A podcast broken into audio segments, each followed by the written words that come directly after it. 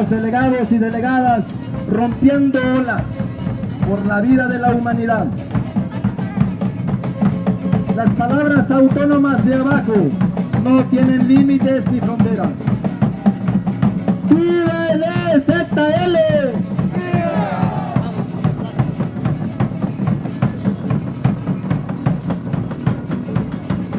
En alta mar, navegando, mujeres y hombres rebeldes de corazón.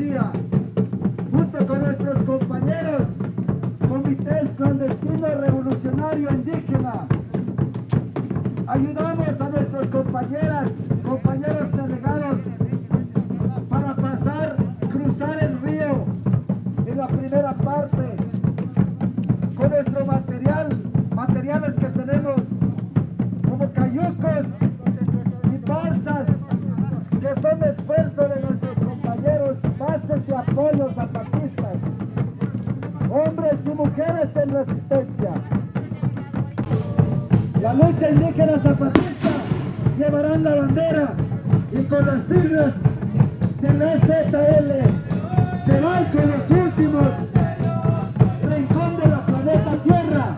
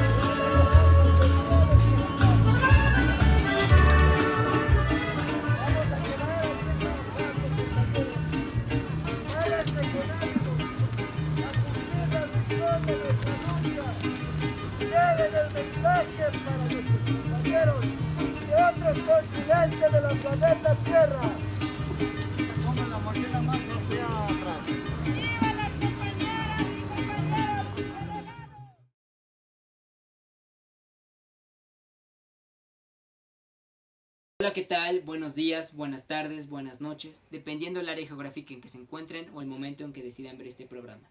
Mi nombre es Diego Romero y esto es La Comuna, un proyecto de comunicación y difusión del pensamiento crítico y las luchas populares.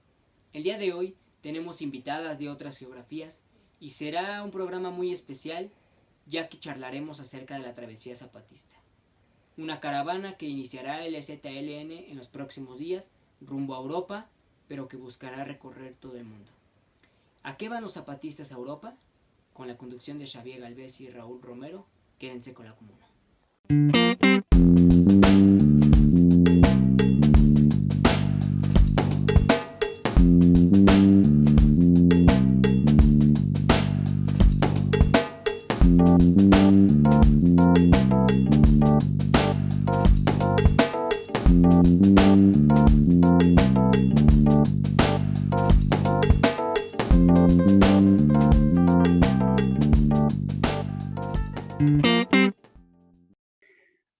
Buenas tardes, noches o días en la geografía que se encuentren en el momento del que decidan ver este programa. El día de hoy tenemos un programa muy, muy especial. Estaremos dialogando con compañeros, compañeras, con compañeras, perdón, de resistencias de otros países. El día de hoy en la conducción me va a acompañar Xavier Galvez de la Red Universitaria Anticapitalista. Xavier, hola, ¿cómo estás? Y también tenemos, y ahorita ellas nos van a contar eh, de manera muy especial, eh, quiénes son, dónde están, cuáles son sus resistencias, cuáles son sus geografías, sus tiempos, a quiénes, a en dónde se están movilizando, cómo se preparan para recibir a la, a la, caravana zapatista, a esta travesía que han anunciado. Y saludo primero a Ruth Montayo, que ya está en el país Valencia, en el Estado español. Hola Ruth, muchas gracias. Gracias a vosotros, muchas gracias. Gracias. Y también saludo a una querida amiga que nos hemos visto ya en muchos años y a la que le tengo un aprecio muy especial, a eh, Eva María. Ella está en el pueblo Sami, en Noruega. Hola Eva, ¿cómo estás?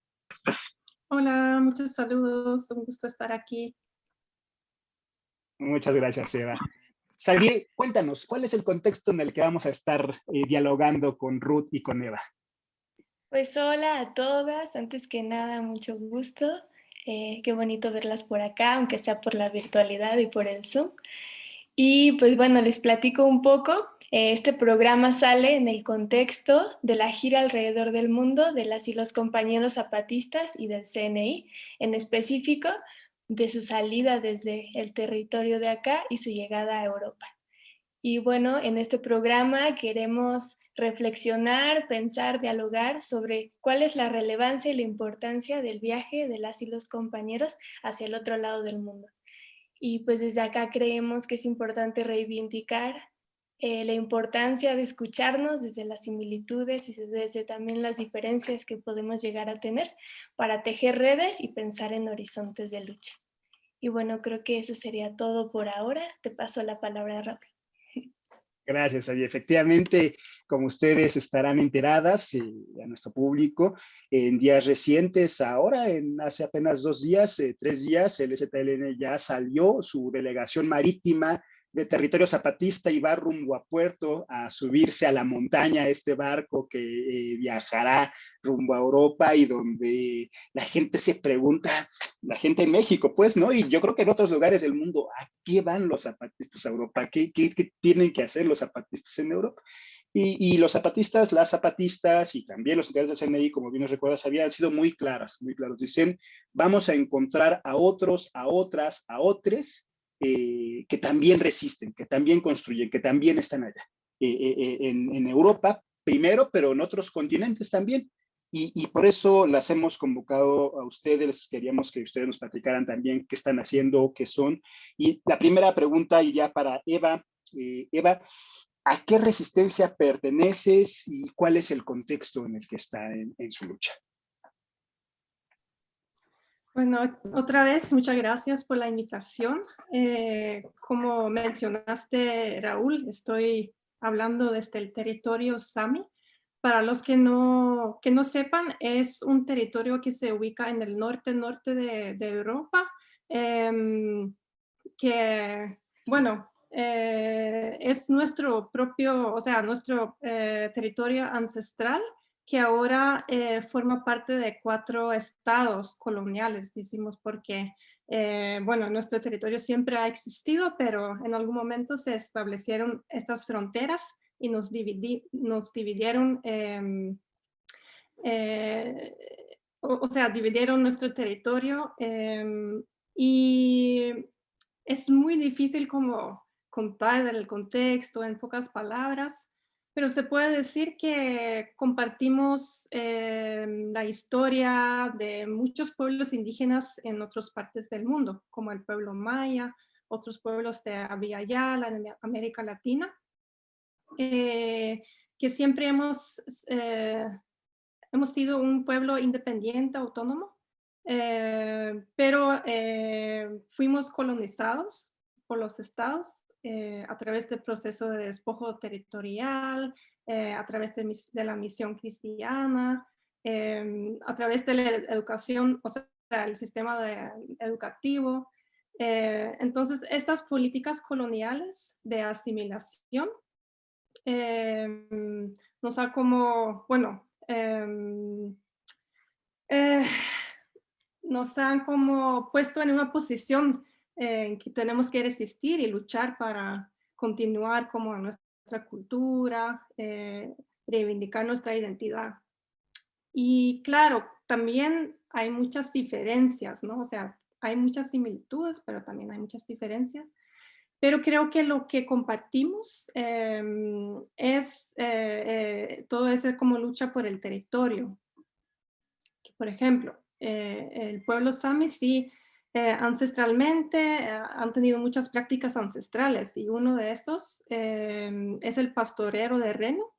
O sea, em, los renos son animales silvestres, pero nosotros los samis los tenemos, em, o sea, los cuidamos y nos los pasteramos y, y, y, los renos eh, necesitan un territorio muy grande y el tema ahora es que hay muchas como industrias eh, extractivas em, que están como fragmentando el territorio, eh, o sea, quitando el territorio, entonces poco a poco lo están como, em, o sea, hay menos, hay menos pasto, hay menos eh, espacio para los renos. Es solo un ejemplo también. hay samis que se dedicaban y se dedican todavía a la pesca, Em, etcétera. Entonces, em, bueno, nosotros acá em, nos hemos organizado para invitar a los zapatistas porque creemos que es muy importante que, que puedan venir a visitar, a conocer eh, nuestras luchas y creemos que podemos aprender a través de intercambiar experiencias con, o de, de ambas partes como pueblos en lucha, con pueblos indígenas, eh, y que también puedan conocer que, que, exista también un pueblo originario, ¿no? En Europa creo que no, no hay muchos que, que, saben que también en Europa hay pueblos originarios que están luchando en contra de políticas coloniales que están como despojando, ¿no? Territorio, eh, dificultando, ¿no? Como eh, de, que podemos seguir practicando nuestras prácticas ancestrales, etc. Em, ¿Qué más? Bueno, también em, nos organizamos como un grupo autónomo, pero en colaboración con, em, bueno, compañeros y compañeras del Comité de Solidaridad Solidaridad con América Latina, Em, que es el LAG Noruega, que también tiene una historia larga de, de, venir a, apoyar y solidarizarse en México y en otros países, con otras luchas en, América Latina y también con otras organizaciones, iniciativas em, en los países, ¿no? En los países de Suecia, Finlandia. O sea, que existe una, una, una red eh, una red eh, de organizaciones eh, que se están como organizando para, para recibir a, esa, delegación. Em, no sé si tienes como una pregunta específica, me cuesta un poco como hacer el marco general, pero no sé si es algo más que, que les gustaría preguntar o seguimos con Valencia. No, buenísimo, buenísimo. buenísimo. el contexto precisamente esto que buscamos de, las disputas territoriales, ¿no? de la defensa del territorio, de la idea de, de cómo también esto que nos dices, hay pueblos originarios ¿no? en Europa que defienden su territorio, que tienen prácticas culturales que han sido colonizadas, que buscan ser borradas por los estados nacionales y que, que también hay, hay una línea que traza. ¿Sabía? Sí, muchas gracias Raúl y gracias Eva por esto que nos cuentas. Eh, me parece súper importante ¿no? recordar la gran diversidad de pueblos que hay en Europa y cómo el Estado no ha logrado ¿no? borrarnos ni borrarlas y aquí estamos. Y bueno, ahora para Ruth, eh, te quiero preguntar lo mismo que le preguntamos a Eva, ¿a qué resistencia perteneces y cuál es el contexto? Vale, gracias. Bueno, pues yo eh, formo parte de la Asamblea de Solidaridad con México, que es un, colectivo que hay en Valencia Capital. Eh, Valencia, que forma parte del país valenciano, es, eh, bueno, estamos justo al sur de Europa. Digamos que nosotros estamos viviendo la realidad de aquello que sucede en el sur de Europa. Es una zona muy marcada por, el tema del turismo, puesto que contamos con prácticamente 500 eh, kilómetros de costa, de costa al, mar Mediterráneo, con todo lo que eso supone en cuanto a las amenazas que, bueno, desde hace muchísimas décadas estamos sufriendo para convertir toda esta zona natural en, zonas abiertas a los complejos hoteleros, a todas las infraestructuras que van detrás de los, de los complejos hoteleros, eh, carreteras, dotación de, energía, energía nuclear para dotar, bueno, en fin, todo lo que, lo que conlleva que una zona, que un territorio eh, se convierta en una zona turística, ¿vale? Em, otra de las cosas que nos marca como pueblo eh, es que, bueno, aquí también tenemos nuestra lengua y tenemos nuestra cultura. Nosotros también llevamos 300 años resistiendo para sostener eh, eh, hablamos una variante del catalán, lo que nosotros llamamos el valenciá, ¿vale?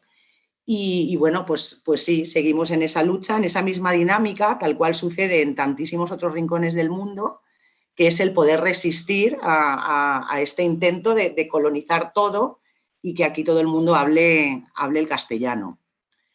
Otro de, otro de los puntos que, que nos marca aquí es bueno, pues que somos frontera, eh, eh, somos lugar de entrada para las personas migrantes que, fundamentalmente desde África intentan llegar a Europa.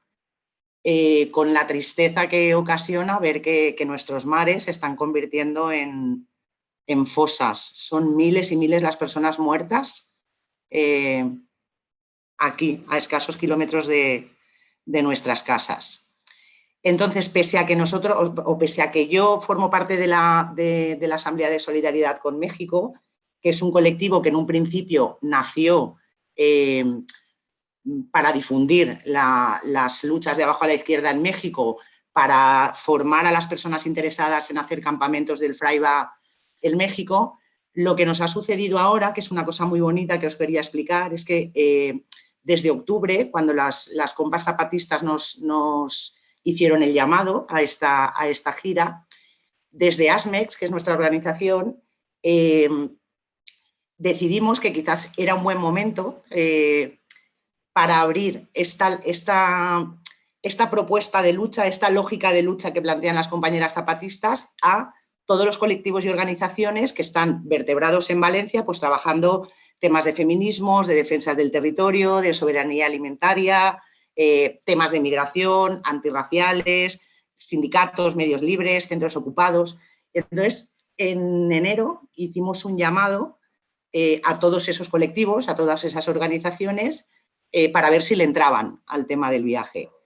Y fruto de este llamado hemos conseguido articular lo que nosotros llamamos Sharsa Solidaria Chira per la Vida. Sharsa en, nuestra lengua significa red, con un doble objetivo por un lado, preparar la llegada de las, de las compas, pero por otro lado, iniciar este camino tan interesante de vertebración entre las diferentes luchas que, habitamos en este territorio, vertebración entre nosotras, eh, crear un espacio donde poner, poder conocernos, reconocernos, rascar un poquito a ver eh, qué tienen en común luchas que en principio podrían ser eh, bueno, totalmente diferentes, ¿no? Pero rascar a ver qué hay detrás de esas luchas para poder entender y darnos cuenta que al rascar estamos encontrando el mismo enemigo siempre detrás, Que es todo un sistema capitalista, todo un sistema neoliberal, que de la misma manera que intenta eh, acallar las voces del norte de Europa, intenta paralizarnos también en el sur de, Europa, convirtiéndonos, pues eso, en, una especie de balneario, ¿vale? Tienen todo un proyecto de, destrucción hacia, hacia nuestro territorio. En esta SARS ahora mismo compartimos espacio alrededor de, de 40 colectivos. Está resultando ser una experiencia preciosa, una experiencia maravillosa, pese a que hasta ahora solo nos hemos podido contactar online eh, el próximo domingo, el día 2 de mayo, coincidiendo un poco con la salida de las compañeras con la nave, eh, haremos la presentación oficial de la Sharsa. Se va a hacer de forma dislocada. De momento tenemos ya dos ciudades, en Valencia Capital, bueno, en, Alfafar, que es un pueblecito de la periferia de, de Valencia, y otra en Castellón. Y ese será el momento en el que muchas de nosotras nos podamos conocer en persona, porque hasta ahora esta Sharsa se ha armado, ha empezado a, a caminar de forma online. Y pues bueno, es que en realidad creo que cuando nos ponemos a hablar de estos temas, eh, prácticamente en cualquier lugar del planeta surgen los mismos, o sea, surge la misma amenaza. Eh, con todas nosotras quieren hacer, quieren hacer lo mismo.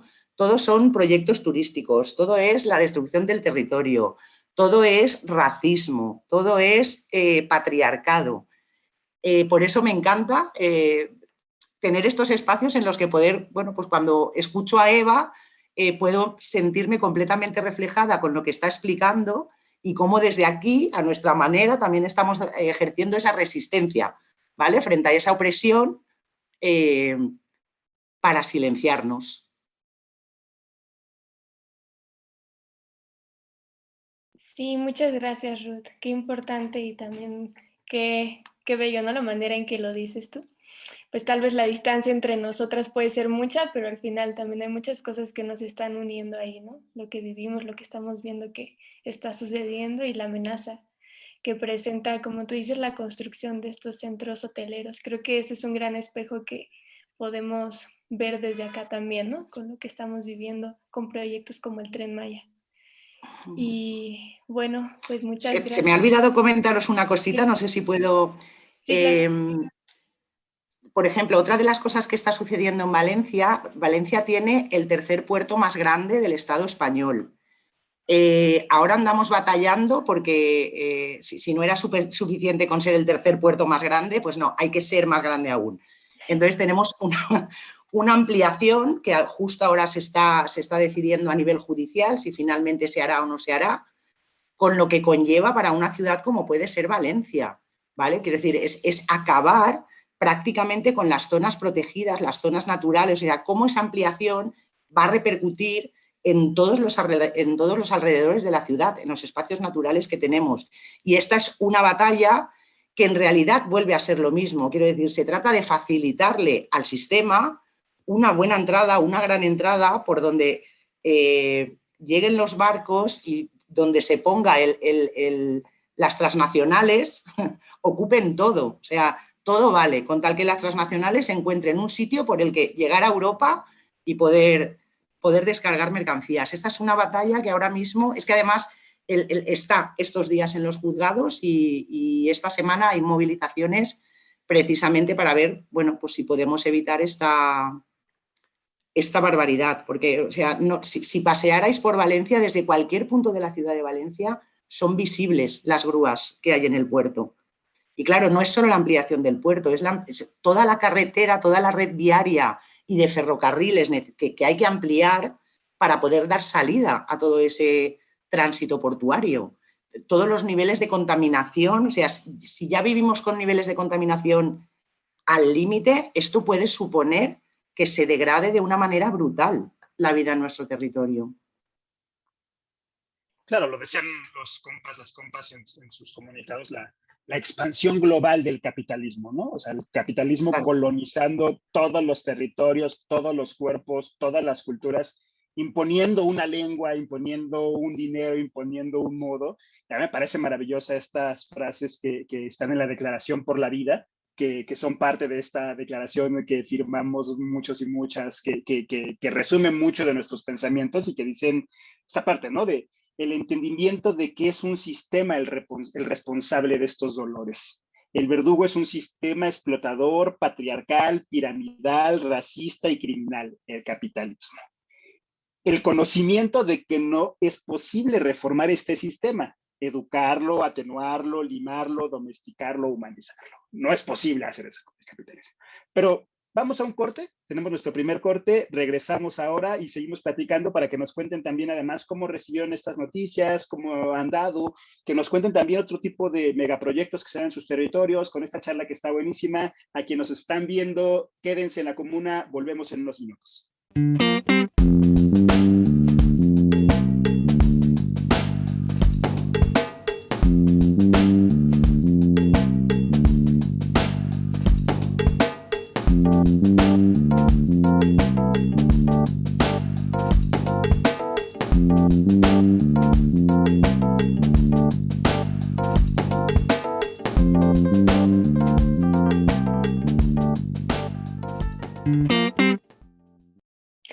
Bienvenidas a este segundo bloque del programa de la comuna. En esta ocasión estamos platicando con Ruth y con Eva, quienes nos están contando un poco sobre las luchas y las resistencias en sus territorios.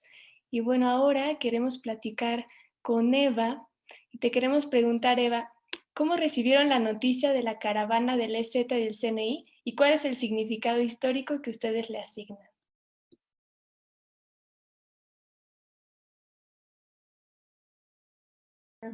Bueno, muy interesante escuchar a Ruth también. Eh, no conozco muy bien el contexto de Valencia, entonces muchas gracias por compartir. Eh, respecto a la pregunta, nos enteramos a través del comunicado mismo, ¿no? De la EZLN, con algunos, bueno, compañeros, compañeras de acá, eh, tenemos una relación, ¿no? Eh, larga de y algunos eh, también eh, hemos tenido la oportunidad de, ir a visitar a, los territorios zapatistas, entonces seguimos ¿no? estas noticias y bueno, así, así recibimos em, como todo ese, ese, ese llamado ¿no? de, de recibirles acá en, en, la otra Europa, me gusta mucho eh, cómo lo llaman la otra Europa, nos inspiramos mucho, entonces nosotros también Em, como hemos puesto un nombre así, ¿no? Que somos el Ártico de, de abajo a la izquierda. Em, en nuestra organización, o sea, de redes más em, en el norte. Y bueno, de hecho sí hay eh, como algunas historias interesantes de intercambio entre el pueblo sami y los zapatistas, que no han sido como muy seguidos, pero sí hay como hay como unos puntos de encuentro muy interesantes que de hecho en, en, el, en el año 1900, o sea, 94, o sea, en el, en el mismo levantamiento, eh, llegó el presidente del Parlamento Sami eh, en una brigada de, de, paz compuesto con, o sea, por representantes de diferentes pueblos indígenas del mundo para seguir el proceso, ¿no? Y pudimos como investigamos un poco, encontramos como el informe de ese, este viaje, ¿no? Que, que, describe, ¿no? Todo lo que ellos están como viviendo en ese momento, eh, las reflexiones, ¿no? Que se dan sobre todo ese proceso eh, de resistencia y yo creo que sí, en ese momento, eh, o sea, nos abrió los, o sea, abrieron los ojos del pueblo Samen, ¿no? de, de de la situación de la historia y de, la resistencia, ¿no? De ese pueblo, esos pueblos mayas em, ahí en México. Entonces creo que desde entonces sí eh, han habido como encuentros, algunos hemos también ido a, participar en procesos de formación, encuentros, ¿no? En la escuelita zapatista, en el encuentro internacional de mujeres, em, y, así, ¿no? Hemos como estado en, contacto, en comunicación. y también desde acá hay, hay algunos, o sea, muchos compañeros, compañeras samis que, que no han podido viajar, pero se han inspirado, eh, han escuchado em, de ese proceso de autonomía ¿no? única que, que representa a los zapatistas. Y así como recibimos la noticia con, mucha alegría em, y así como una tarea importante, ¿no? De poder como recibirles acá en nuestro territorio, eh, que sería como un momento muy histórico, ¿no? O sea, 20 años después, o sea, un poco más de 20 años después del levantamiento, que puedan también em, venir a conocer eh, a SAPMI, nuestro territorio. Em, y, eso, y bueno, un poco sobre el contexto más del, del, desafío que tenemos ahora. Em, o sea, siempre hemos tenido em, diferentes industrias, ¿no?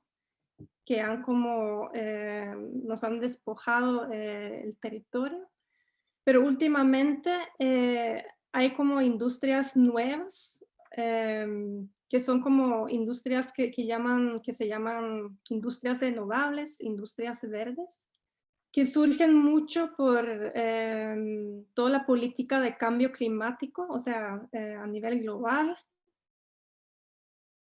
Se refleja también a nivel eh, nacional, de que hay que producir más energía. Energía, renovable para reducir los, em, los gases eh, combustibles em, y, eso ha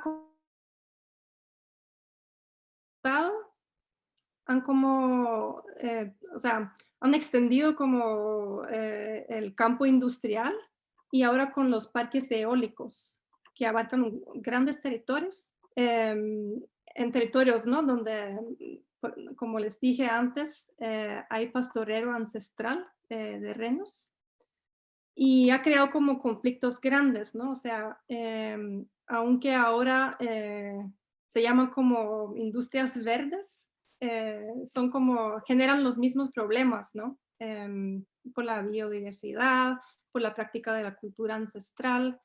Por eso desde el pueblo Sami se ha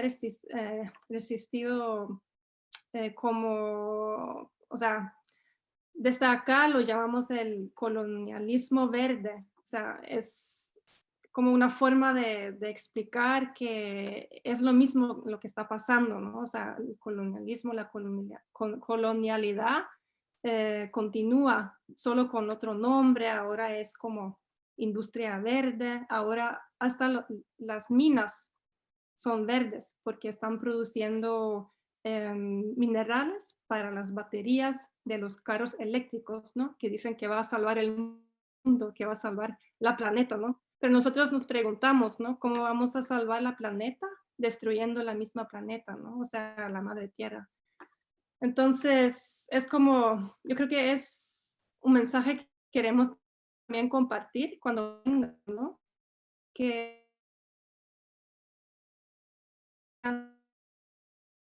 expandirse, ¿no? Y ahora legitimado por eh, toda esa política global del cambio climático, ¿no? O sea, no es que el pueblo sami está en contra de, de, o sea, mitigar a los cambios climáticos, pero eh, parece un paradojo, ¿no? Que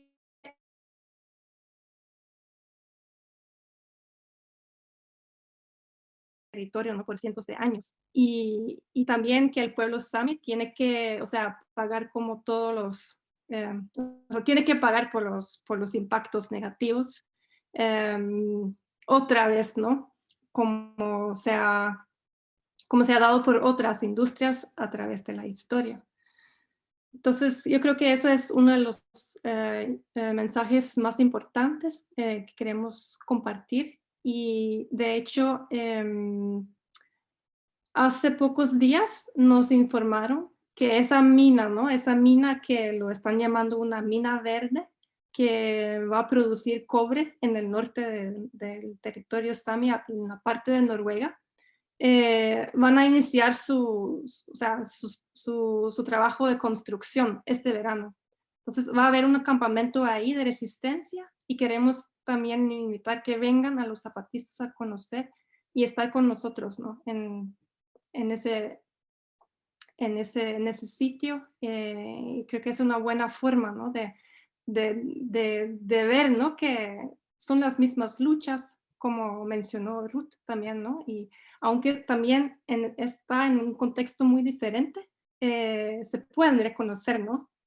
Y es una experiencia que tenemos en muchos intercambios que han venido hermanos, hermanas de otros pueblos, a nuestros territorios, y siempre dicen lo mismo, ¿no?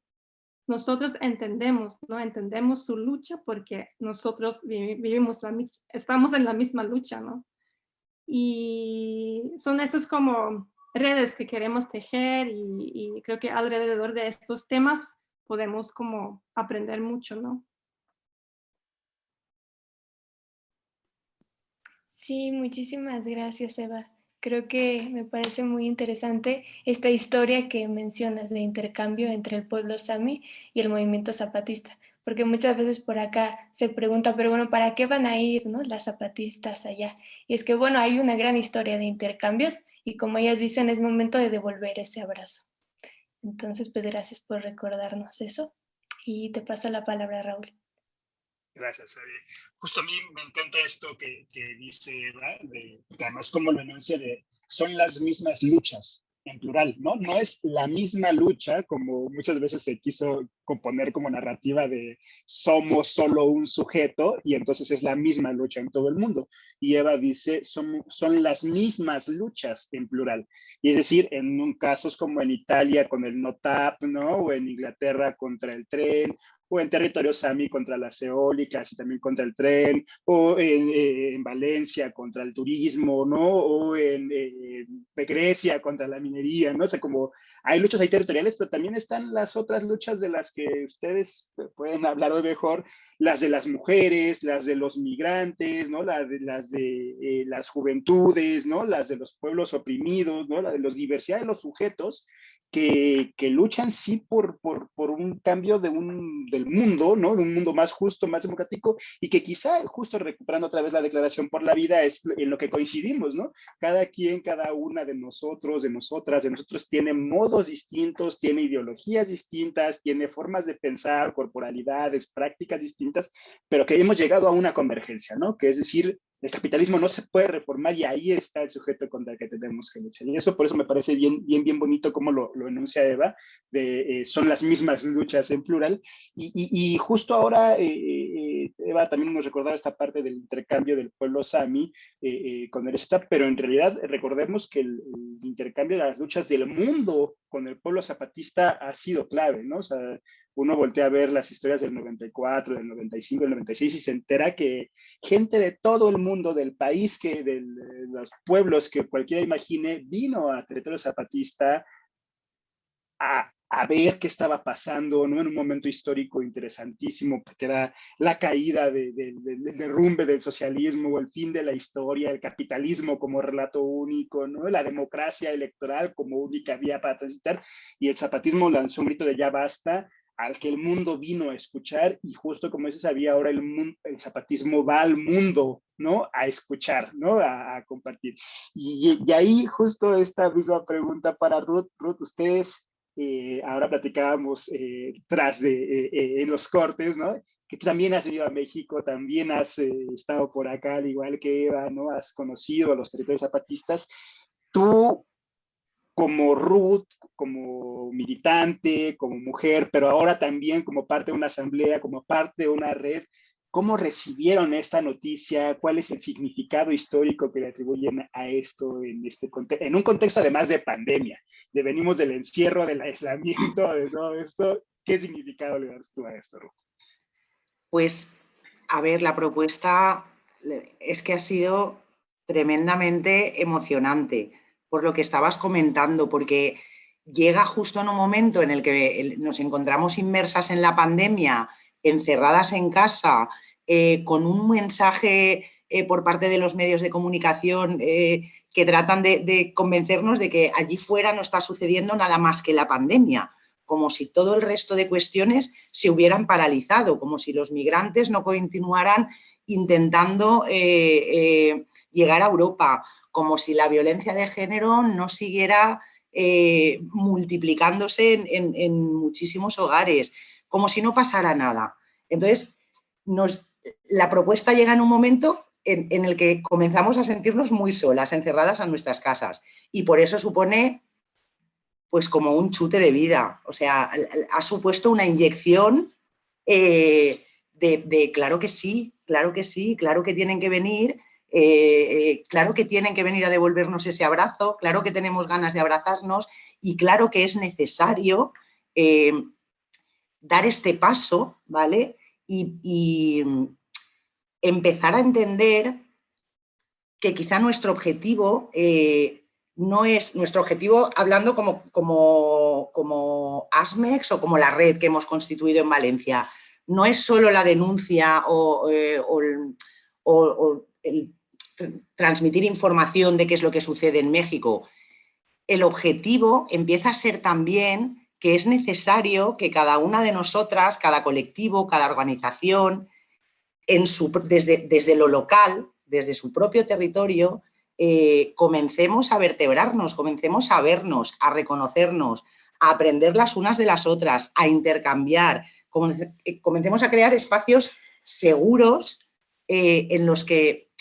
es que me ha hecho mucha gracia, Eva, cómo definía ¿no? el, tema que estaba contando de, las energías renovables y cómo se está dulcificando, o sea, qué, perverso llega a ser que, políticas tan agresivas eh, tengan nombres como verde, nombre que suenan tan bien, ¿no? Y, y, cómo estamos cayendo en esa trampa de creernos que realmente eso son iniciativas eh, que nos van a dar calidad de vida.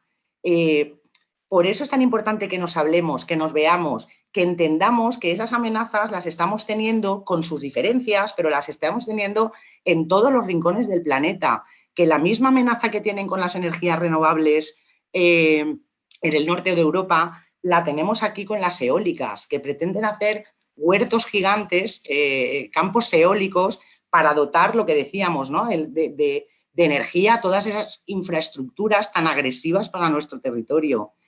Entonces, bueno, pues, pues ha sido muy ilusionante porque la reacción, además, cuando hemos empezado a contactar con organizaciones y colectivos de muchísimos ejes de lucha, la reacción ha sido de, claro que sí, vamos a por ello, vamos a crear ese espacio, vamos a mirarnos, vamos a ver a nuestros espejos, vamos a respetar nuestras diferencias, por supuesto que las tenemos, pero vamos a, buscar también lo común, qué luchas, qué, es lo que tenemos en común y vamos a entrarle.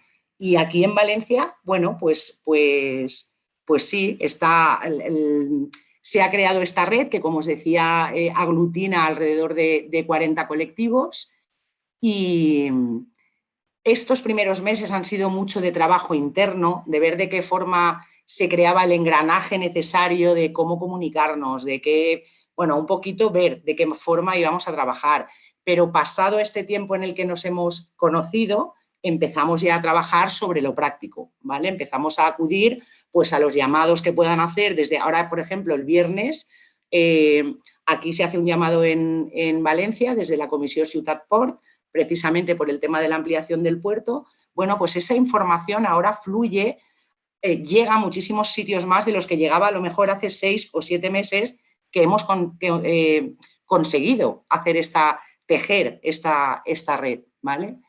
Y entonces, bueno, pues está siendo, como te digo, muy emocionante, muy bonito. Eh, se recibe también, como siempre, a mí hay una cosa que es que me encanta, que es que cuando, cuando, cuando las compas zapatistas eh, lanzan algún tipo de comunicado, siempre son una radiografía perfecta, son como una brújula que nos ayuda a, poder radiografiar qué es lo que el sistema capitalista está haciendo en cada uno de, nuestros, de, nuestro territorio. Vale, es que, es que nos presentan una radiografía, es como un, pequeño mapa de ruta eh, que seguir. Y bueno, pues muy felices, muy contentas, con muchas ganas, muy abiertas a lo que suceda. Sabemos que, en esta situación de pandemia eh, las cosas pueden ir cambiando, las fechas se pueden ir moviendo, puede suceder cualquier cosa, puede que zarpen, puede que no zarpen, pero se trata de que tanto si zarpan como si no zarpan, aprovecharlo. Aprovechar tanto la salida como no la salida. Aprovechar tanto la llegada como la no llegada, ¿vale? Porque esto ya se ha puesto en marcha. Aquí ya hay todo un proceso de conocimiento entre luchas, no solo a nivel planetario, sino también, a, nivel europeo y a nivel local, que ya está en marcha y que tenemos que aprovechar, porque es una oportunidad para mí histórica eh, de podernos ver frente a frente todas. Me, me da mucha, mucha risa, o más que risa, sobre todo alegría, porque mi compañera siempre nos dice que, que los zapatistas, las zapatistas siempre nos, nos avientan como un salvavidas, ¿no? que cuando ya estamos todos deprimidos, ya no ya vemos que se está derrumbando el mundo y ya vemos que viene lo peor, de pronto nos avientan como un salvavidas de esperanza y es agárrense y a ver, vamos a ver cómo nos... Y justo eso es lo que nos dices, ¿no? O sea, la iniciativa ya está hecha a andar, ya y hay un, todo un trabajo organizativo que sí, significado esto, verse con otros, con otras, ponerse de acuerdo, vender la camisa, vender el video, vender el café, vender el póster para conseguir recursos, para lograr hospedar a los compañeros, a las compañeras, para financiar, para todo esto, y que para está padrísimo como también allá, acá, ya volvió a echar a andar la maquinaria de la organización social, de la esperanza de los de abajo, las de abajo, de los pueblos que estamos otra vez eh, vimos que se nos salió una tormenta y que, que estamos saliendo a ella y que, y que, parece que esto nos está ayudando a despertar rápidamente, ¿no? ¿Sabía? Sí, muchas gracias, Ruth. Eh, a mí me gusta mucho esto que dices, de que el papel de la red desde allá no es solo transmitir lo que está pasando en México, sino mirarse y ver qué está pasando acá, ¿no? Y creo que eso es como algo muy, muy bello, que es el viaje de las compañeras, invita al mundo a mirarse y a mirarse desde sus ojos y, y a espejearnos ahí. Entonces, bueno, sin más, nos vamos a un corte y enseguida volvemos.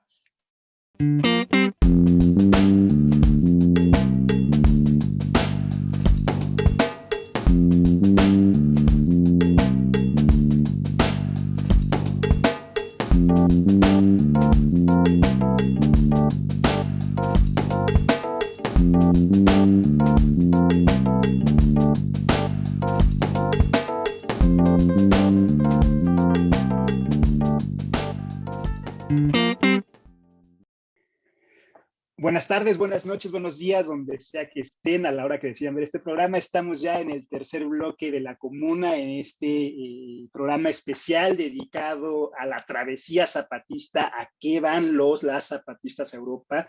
Como ustedes sabrán, habrán escuchado, acaba, está por partir eh, la montaña, esta embarcación en, que, en la que viajará el escuadrón 421, cuatro mujeres, dos hombres, uno Troa, que irá hacia eh, territorio europeo para eh, eh, dialogar con otras resistencias y para charlar sobre eso, pues han estado aquí tanto Ruth como Eva acompañándonos y platicando cosas interesantísimas.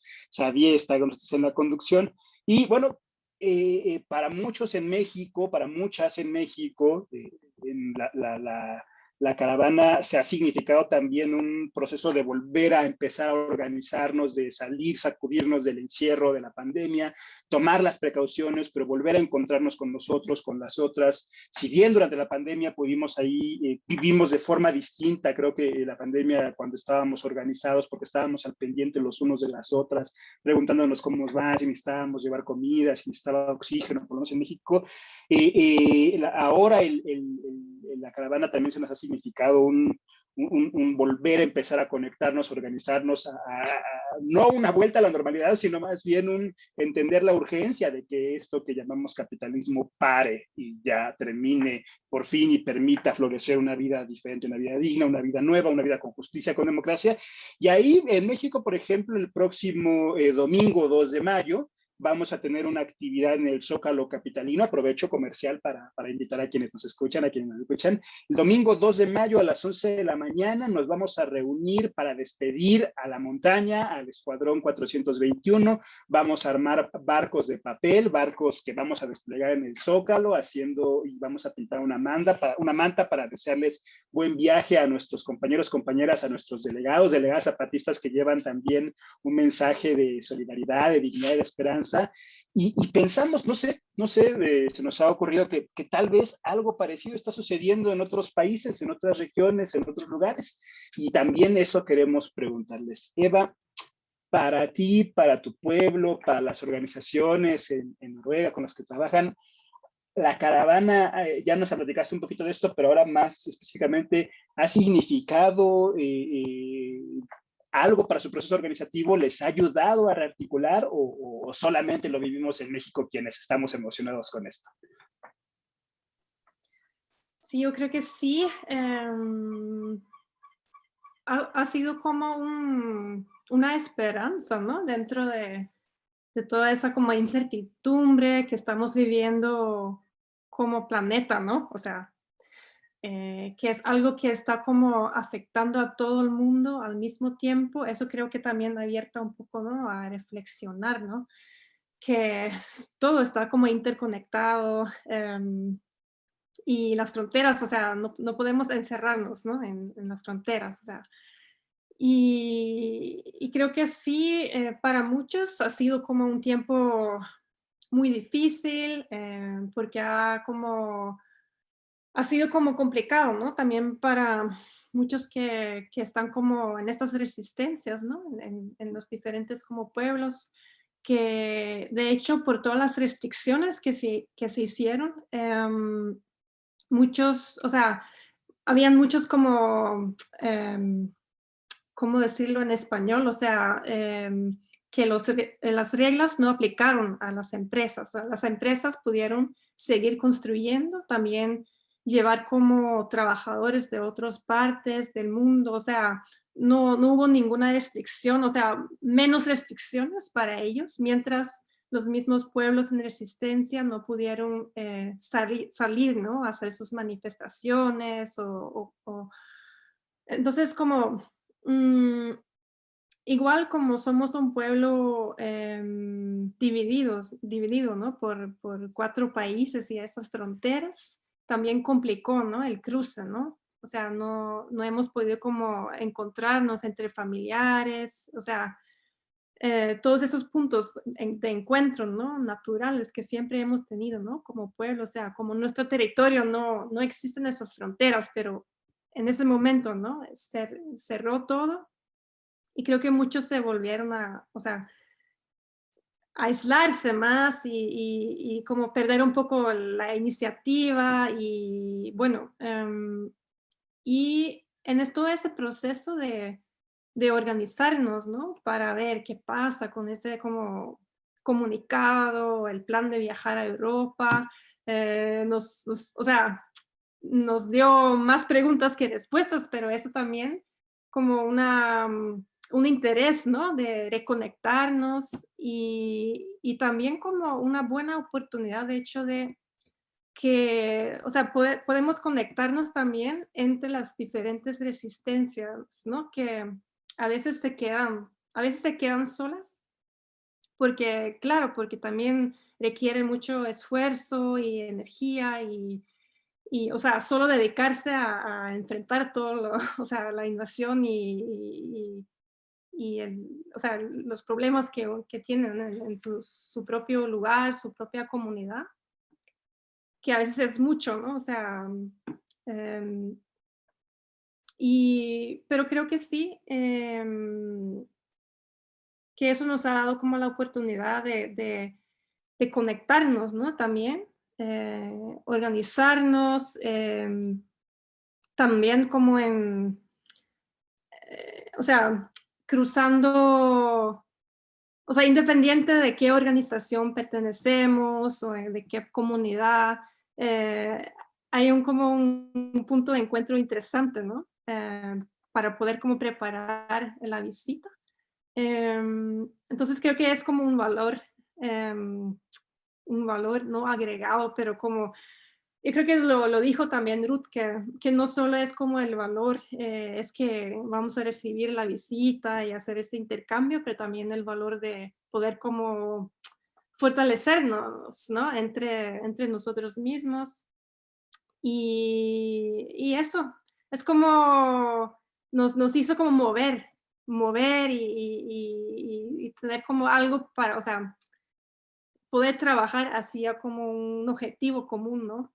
Em, entonces sí, sí, yo creo que, yo creo que es, es mucho de, lo que dices también, Raúl, que, que ha generado como un, un movimiento, no sé, diferente que, que, que, puede como romper un poco, ¿no? Con todo lo que nos ha impedido eh, la pandemia y todas las restricciones que nos ha puesto también, las dificultades que, que generan ¿no? para, para cada quien y para cada colectivo, pero que dentro de eso sí eh, hemos podido como reunirnos y, y, reorganizarnos y, y, pensar, o sea, pensar como, no sé, en formas más creativas, ¿no? También de cómo poder em, y, lo otro también creo que, eh, que ha sido importante también para, para poder mm, convocar a la, gente, a, otros colectivos y organizaciones, es justamente también eh, un poco de formación, ¿no? Que sí, hay muchos que sí conocen eh, a, la historia y, y, el contexto de los zapatistas, pero también hay muchos que no. Entonces ha sido una oportunidad también de ese proceso de, de compartir, o sea, nuestra experiencia y, y, contar un poco de, para preparar a, la gente, ¿no? Que quien venga y para quien venga y, y, y, eso. Entonces creo que eso también es un, un valor que se puede tener, ¿no? De, de, esa, de esa oportunidad. No, buenísimo esto que nos cuentas justo me quedaba pensando porque en 2016, 17, 18, cuando participamos algunos acá, eh, eh, algunas también, en todo el proceso este de, de, Marichú y del Consejo Indígena del Gobierno y del Congreso Nacional Indígena, pues de pronto uno decía, eh, más allá del debate, los debates que había en torno a participar a lo electoral o no, el hecho de organizar la mesa, sacar la manta, conseguir el celular, juntar la firma, ¿no? O sea, que era a escala pequeña, otros, ya implicaba un proceso de organización y implicó un proceso de diálogos, de encuentros, de reconocernos con otros, con otras, con otros más jóvenes, ¿no? Que habían escuchado por ahí de la leyenda del tío que había ido a visitar a los zapatistas y que pronto se encontraba con eso. Justo así conocimos a Sabia, también por ahí en una, en una facultad en, la UNAM, ¿no? Donde ella se acercaba también a, a, a preguntar sobre, sobre, sobre, todo esto, ¿no? Entonces está interesantísimo porque nos permite esto que, que decía Ruth de, de eh, la apuesta por lo común, por los, los y las comunes, ¿no? De salir a encontrarnos en esos momentos donde, donde estamos, donde la agenda política, la agenda del, colonialismo verde, acá también están llamando ahora colonialismo energético, ¿no? Este, eh, está apunta hacia un lado, hacia abajo cuáles son los problemas que viven las personas, la gente de a pie, los comunes y cómo se ha agravado en esta pandemia. ¿Sabía? Eh, sí, pues muchas gracias Eva de nuevo por todo esto que nos compartes. Y ahora te queremos preguntar a ti, Ruth, lo mismo. Eh, ¿Crees que la caravana y todo lo que significa ha aportado al proceso colectivo de su organización y al diálogo con otras resistencias? Por supuesto. De hecho, es una de las cosas más importantes que ha pasado, que es que, claro, viniendo como venimos de, todo, de, toda esta pandemia, eh, lo que estaba comentando Eva, ¿no? que parece que la pandemia eh, ha afectado muchísimo más a una parte de la población que a otra. O sea, los grandes capitales no se han visto afectados, o sea, no solo no se han visto afectados, sino que están saliendo eh, mm, con beneficios de esta pandemia. Sin embargo, gran parte de la población eh, salimos eh, muy mal paradas después de todo esto. Quiero decir, esto, esto ha supuesto para las grandes empresas la, la ocasión perfecta para precarizar aún más en los empleos, eh, la estrategia perfecta para poder restringir libertades aún más, la estrategia perfecta eh, para poder cerrar aún más las fronteras, es decir, les ha supuesto una, una oportunidad más allá de lo sanitario, que efectivamente está claro que, en lo sanitario había una pandemia, pero es cómo han aprovechado esa pandemia para agudizar eh, toda esa violencia estructural que, que, se escampa por todo el planeta. Y de aquí han salido beneficiados unos poquitos. Los que nos hemos quedado con miedo, asustados, un poco como paralizadas, ¿no? De no saber muy bien a partir de, este momento cómo iba a ser la vida, qué iba a suceder. Bueno, pues de repente llega esta, esta convocatoria y, y es como una gran sacudida, como un decir, eh, eh, que, no, que, no se ha acabado nada, que, que, podemos seguir luchando, que podemos seguir resistiendo, que además se nos presenta una oportunidad preciosa eh, para poder resistir junto a otras personas, para poder luchar junto a otras personas. Entonces, ha sido, bueno, pues, pues, pues una cosa, mm, como os decía, es que, es que no encuentro forma de definirlo, pero es que ha sido una cosa preciosa, ha sido una, se nos ha presentado una oportunidad de reactivarnos y además de reactivarnos a muchos niveles, a nivel personal, a nivel eh, barrial, a nivel territorial, a nivel europeo y a nivel planetario. O sea, de repente tenemos una propuesta encima de la mesa que nos abre unas posibilidades enormes de dar un giro a todo lo que nos está sucediendo, de poder tomar impulso para, para volver a, a movernos. Ha sido como recibir aire fresco otra vez. Como decir, bueno, venga, para adelante. Entonces, sí, claro, claro que ha, en el caso del País Valenciano, pues ya os digo, es que ha supuesto de repente el dar ese paso más allá ¿no? y decir, bueno, no se trata solo de, hacer difusión de la lucha zapatista, no se trata solo de, de, denunciar qué es lo que está sucediendo en México, sino vamos a dar ya ese paso y vamos a ver también qué está sucediendo a nuestro alrededor. Vamos a contactar con nuestras vecinas, con los colectivos de los pueblos de al lado, de las ciudades de al lado. Ha supuesto una oportunidad eh, eso de ampliar un poco el, punto de mira, ampliarlo y empezar a trabajar desde eso, desde el vamos a juntarnos, vamos a ver cómo hacemos. Tanto si, si, si las compas zapatistas llegan como si no, vamos a sacar algo de esto, vamos a aprender de, de, de, de toda la experiencia que hasta ahora estamos teniendo por separado, vamos a juntarnos, vamos a compartirla y vamos a hacer una apuesta en común. Que vienen las compas, que llegan, que consiguen llegar, perfecto, porque además lo vamos a compartir con ellas. Que no llegan, porque al, al final las fechas, lo que sea, hacen que no lleguen al país valenciano y lleguen a otros territorios, no pasa nada. Todo este camino que hemos, que, que, que, hemos comenzado a caminar a, a, raíz de este llamado ya es en sí eh, como el fin. No, no, sé si me explico este conocernos es, es en sí el, el, el, fin de la propuesta, que luego se puede enriquecer mucho más, pero solo con eso, bienvenida. Sí, qué gusto, Ruth, lo que dices. Lleguen o no, ya valió la pena, ¿no? La invitación claro. y el llamado. Es que es, sí. es exacta, exactamente eso. De hecho, aquí así lo, lo estamos, o sea, estamos trabajando así, lo vemos así, ¿no? Que llegan, muy bien. Que puede que no lleguen, no solo por la pandemia, sino porque, pues eso, porque son muchos países, son muchos lugares, son muchas, eh, muchas luchas para conocer, muchos espacios y puede que no lleguen. A lo mejor somos nosotras las que tenemos que movernos para encontrarnos con ellas. Pero da igual, el camino que vamos recorriendo aquí ya vale la pena.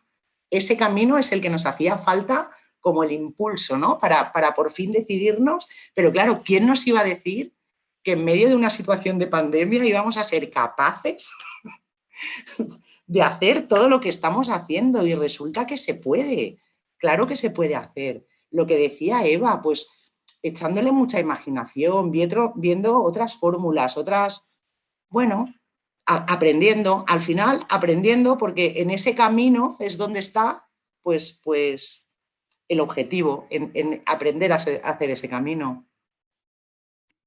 Claro, Ruth. Y bueno, para comenzar a, cerrar el programa, yo quiero recuperar algo que decías al principio, Ruth, cuando nos platicabas de los puertos y cómo se crean puertos sin importar la destrucción que eso tiene para los territorios para recibir a las multinacionales, ¿no?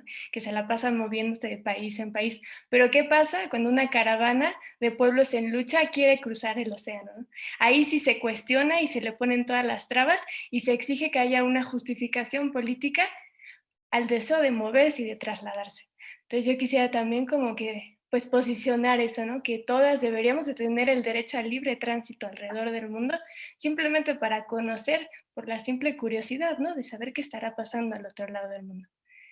Y bueno, pues con eso eh, yo cerraría mi participación y te paso la palabra, Raúl. Gracias a ustedes por estar aquí.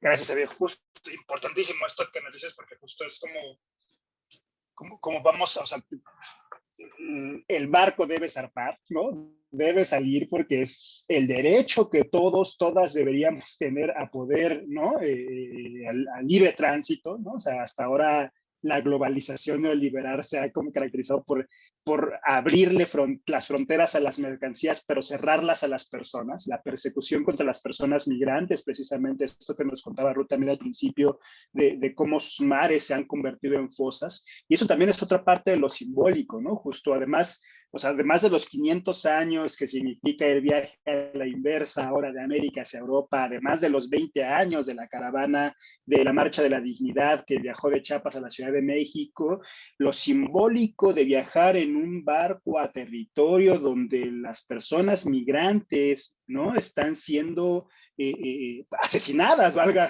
la palabra, por eh, no tener su derecho a, cruzar, a frontear, a, viajar. es importantísimo esto que hacemos artistas. Y otra cosa que me saltaba justo ahora, que, también recapitulaba lo que, lo que decía Eva, es esta idea como también además la pandemia significó que, que, algunas medidas no aplicaran para todos por igual, ¿no? O sea, que el capital siguiera en su lógica de acumulación y siguiera colonizando territorios. En México, un famoso personaje eh, que habla todas las mañanas por acá, se atrevió a decir que, que, que la pandemia les vino como anillo al dedo, ¿no? Y les vino como anillo al dedo porque eh, les permitió continuar con sus actividades esenciales, es decir, el tren Maya, el corredor interoceánico, ¿no? el, eh, el, proyecto integral Morelos, el aeropuerto, o sea, todas esas actividades no pararon, el capital tuvo permiso para continuar con todo ese despojo territorial, con toda esa confrontación, ¿no? Eh, hacia los pueblos. Y efectivamente, la pandemia no significó lo mismo, no ha significado lo mismo para los de arriba que para las, los, los de abajo, ¿no? Que nos estamos, se de forma distinta. ¿Alguna palabra con la que quiera cerrar, Eva?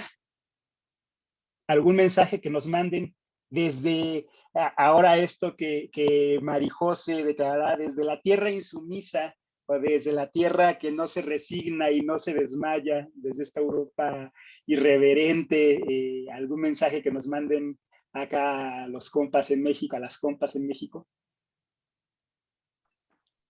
Bueno, quiero mandar un fuerte saludo, abrazo desde el territorio Sami, las tierras de, la aurora boreal. Bueno, el verano cuando vengan sería eh, el territorio del, sol de la medianoche, ¿no? Ahí van a poder eh, como vivir un, o sea, un lugar totalmente diferente, ¿no? Con días largos, eh, cuando no sale, nunca sale el sol. Entonces, creo que sí eh, va a ser muy hermoso eh, recibirlos y, y, también quiero decir a los que están escuchando ¿no? que, que, que, están fuertes ¿no? en, en, en, sus luchas y bueno, eh, pacientes también por toda la situación que está pasando y espero que también están aportando a, a todo ese viaje eh, de los compas eh, y y bueno, mm, solo eh, muy feliz, alegre por, por estar en el programa y para poder compartir un poco de lo que está, lo que está pasando acá, nuestras luchas y, y bueno, contar por lo menos un poco, ¿no? De nuestro territorio y, contexto. Y, bueno, sí, eh, solo, solo quiero, quería decir esto y, y muchas gracias. Buenas noches desde acá. Muchas gracias, Eva. También un agradecimiento especial por, por el esfuerzo de hablarnos en Castilla, ¿no? Eh, que, además significa un, un completamente distinto, igual para Ruth, ¿no? También, eh, ¿no? Pero, pero Ruth, ¿alguna palabra que quieras decirnos desde, desde esta Europa insumisa, desde esta tierra que no se resigna, no se desmaya? Pues, pues que, que adelante con, con ello, que, que, es urgente, que, que, nos va la vida en ello, que no podemos demorar ya eh, el, el responder porque estas políticas son ya contra natura, son perversas. Eh, esto no es sostenible así. Es necesario que, sigamos adelante, que, le pongamos mucha imaginación, que le pongamos mucho ánimo, que nos cuidemos mucho entre todas. Es, es, muy importante que nos cuidemos mucho entre todas, que no nos perdamos de vista y, y sobre todo eso, pues que hay que frenarlo. Es que no queda otra, es que realmente no queda otra. Es, es, es urgente y no queda otra, porque se nos comen, nos destruyen, nos matan, eh, nos asesinan. No, ya está. Creo que esos son motivos más que suficientes eh, para seguir resistiendo pese a todo. Muchas gracias, Ruth. Xavier, ¿alguna palabra con la que quieras despedirte? Eh, no, nada, eh, saludos nada más a todas y todos los que nos están escuchando y aquí estamos al contacto para seguir esta trayectoria y pues ver viendo qué pasa. Gracias, Javier. Eh, yo nada más dos invitaciones para cerrar, ya les habíamos contado, el próximo 2 de mayo, domingo 2 de mayo a las 11 de la mañana en el Zócalo de la Ciudad de México, nos vamos a reunir para desplegar la flota zapatista y despedir así a la montaña este barco que zarpará con la, con, el, con la delegación marítima del ZLN. Y también los invitamos a que consulten la página de la Rifa por la Vida, una iniciativa que distintos colectivos, organizaciones, personas estamos impulsando. Es una rifa en la que distintos artistas, hombres y mujeres han donado cuadros, obra plástica, preciosísima, de un valor artístico increíble, y eh, se están vendiendo boletos, se van a rifar y todos los recursos serán destinados a apoyar al CNI, al SPLN, al, Consejo Indígena de Gobierno, eh, en esta o las iniciativas que ellos y ellas decían. Entren a su página electrónica, se llama la Rifa por la Vida, ahí podrán consultarlo, también están en sus redes sociales. Muchas gracias, Ruth, muchas gracias, Eva, nos ha llenado de energía, como dices, es un chute de vida ¿no? Para nosotros también escuchar sus palabras y todo este ánimo que están por allá. Muchas gracias, Javier. Esto fue La Comuna. Muchas gracias por habernos acompañado. Esto fue La Comuna, un proyecto de comunicación y difusión del pensamiento crítico y las luchas populares. Les queremos dar las gracias a nuestras compañeras Eva María y Ruth por habernos ayudado a responder la pregunta de ¿a qué van los zapatistas a Europa? Les queremos recordar que nos pueden seguir en Spotify, Twitter, Instagram y Facebook. Además, les queremos hacer la invitación de que nos acompañen este domingo 2 de mayo en el Zócalo de la Ciudad de México, en donde nos reuniremos artistas, estudiantes, intelectuales, muchos y muchos más para despedir al Escuadrón 421. Te invitamos a que vengas y que traigas tu barco. Nos vemos en la próxima, que viva la vida y sobre todo los pueblos que la defienden. Muchas gracias.